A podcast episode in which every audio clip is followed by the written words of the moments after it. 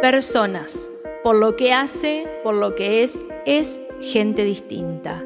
Con sus silencios que duelen, pero también palabras que alientan. Mensajes que ayudan e identifican, que incluyen la perspectiva de género inmersa en cada una de las historias. Esto es Personas, podcast.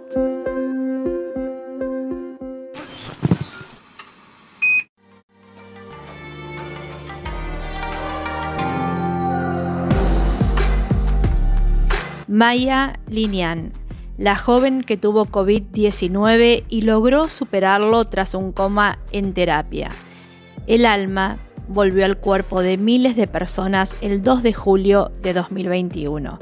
El caso de Maya Linian conmocionó Trelew. Es la joven de 18 años que contrajo COVID-19, su cuadro se agravó y estuvo en terapia intensiva dos semanas intubada, pero salió del cuadro crítico. Las cadenas de oración solicitadas por las redes sociales no pararon hasta su recuperación. Es la paciente más joven que este virus puso en jaque. No quería cerrar los ojos porque creía que me iba a morir. En personas, Maya Lineal. Bueno, Maya, contanos un poquito eh, cómo empieza esto que eh, se podría calificar en un principio como una pesadilla, ¿no? Lo que, lo que te tocó vivir eh, en forma inesperada, digamos. Yo fui un día a hacerme la, la prueba de COVID que no me la hicieron porque yo dije los síntomas y me dijeron que tenía ya, que me tenía que aislar. Este, y yo pensé que, bueno, que no iba a ser tanto, una gripe, algo así. Y el, el 12 yo fui al médico a la mañana y ahí yo sentía afuera, estaba sentada, que me quedaba sin aire y yo me agarraba al pecho porque sentía que me quedaba sin aire. Y estaba esperando a que mi pareja termine de preguntar a ver si estaban atendiendo y después me hicieron entrar a la sala, este, que ahí me atendió la doctora. Dijo que me iba a pasar con un doctor que no me sé el nombre, la verdad no me acuerdo. Y me preocupé. Después me pusieron oxígeno, de eso yo no me acuerdo. ¿Vos sentías en ese momento ya que te faltaba el oxígeno? Sí, yo sentía que me faltaba. Bueno, me hicieron, me llevaron a la camilla y de ahí yo me acuerdo que me saqué una foto pero no me acuerdo en qué momento fue. Estaba con oxígeno y estuve todo el día en el hospital y no me acuerdo de nada. Después sí me llevaron a hacer algo de los pulmones, una radiografía creo. Y al, después a la noche, yo ayer cuando me dieron el alta escuché los audios y yo le decía a mi tía de que estaba mal, de que me habían dicho que mis pulmones estaban mal y eso, y ya después no me acuerdo más nada. Que a la noche sí, yo me acuerdo de que mi papá lloraba y mi mamá estaba orando al lado mío. Y yo no entendía por qué tan grave era. Y de ahí ya después me olvidé. Ya no me acuerdo más nada porque después entré en coma. Eh, María, vos tenés 10, 18.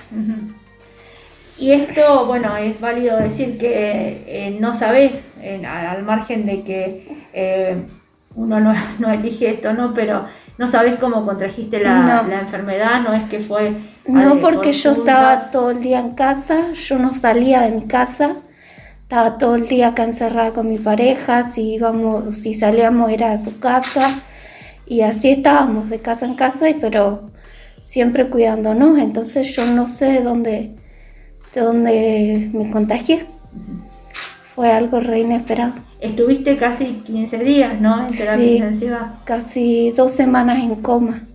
Vos de, eso no tenés un, registro, eh, pero sí podés hablar de lo que de lo que sentías, si sentías miedo, si sí, yo tuve, me desperté y a mí no sé si no me acuerdo si me tenían atado o si me querían atar y ahí yo tuve un ataque porque yo no, entendía nada, yo no sabía, no me habían dicho nada, no, no tenía idea.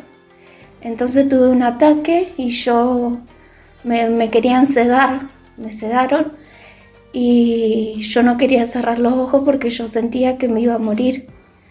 Entonces yo no, no quería, yo veía una tela color rojo y yo no, no, quería cerrar los ojos porque sentía que me iba a ir. Eso no me acuerdo y después ya cuando me desperté del coma no me acuerdo en qué momento fue. Solamente después en la terapia que empecé a ver a mi mamá, pero tampoco me acuerdo qué día fue, nada me acuerdo. Totalmente. Cuando despertaste dijiste que viste a tu mamá y a tu papá que estaban al lado tuyo. Sí, el día que, el día que yo fui al médico, el 12, en la noche. Los vi y después ya entré en coma y no, no los vi por mucho tiempo. Y en terapia, bueno, todos se portaron re bien, este, los doctores excelentes, eh, las enfermeras, las de limpieza, todas me atendieron súper bien. Lo que eh, llama la atención de tu caso, bueno, que sos la paciente más joven, digamos, que entró en estado crítico después de contraer este virus. Y me imagino que por ahí tendrás algún mensaje para los chicos, ¿no? Sí, teniendo en cuenta tu experiencia. Que se cuiden mucho porque uno nunca sabe cuándo le pueden pasar estas cosas. Es re inesperado y que usen barbijo, alcohol todo el tiempo, traten de no juntarse, de no hacer juntadas, de no salir si no es necesario, porque uno nunca sabe cuándo le puede pasar esto. Yo nunca me lo esperé. ¿Qué sentiste cuando volviste a tu casa, cuando saliste Lloré un montón, un montón, un montón, porque yo estaba ranciosa.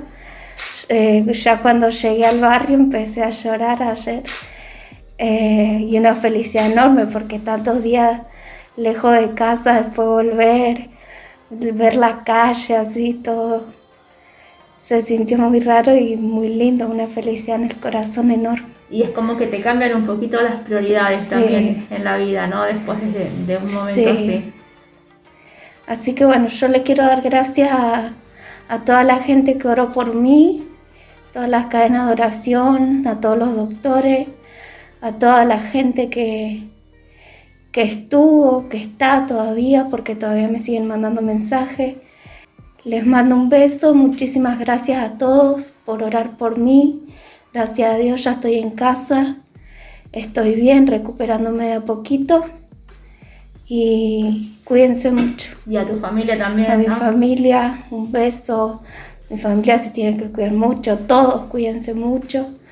Eh, así que muchas gracias a todos. Eh, por último, eh, ¿qué es lo que tenés que hacer ahora más para, para recuperarte del todo? tengo que seguir yendo al médico, al, al, cardiólogo, un montón de cosas tengo que hacer. Pero nada, lo, lo bueno es que estoy sana, que estoy bien, que pude salir. De, de aquí a un mes me puedo vacunar recién. Así que... ¿No estabas vacunada? No, yo no estaba vacunada. Así que de aquí a un mes me vacuno y, y eso, tengo que seguir yendo al médico. Y tu proyecto de, vida, eh, continuarlo, ¿no? Sí, yo me propuse, estando en la terapia, estudiar y ser enfermera. Así que lo voy a lograr. ¿Nace tu vocación en el medio de, de todo esto que te pasó? Sí, fue mi... Tomé la decisión de terminar la escuela y ser enfermera.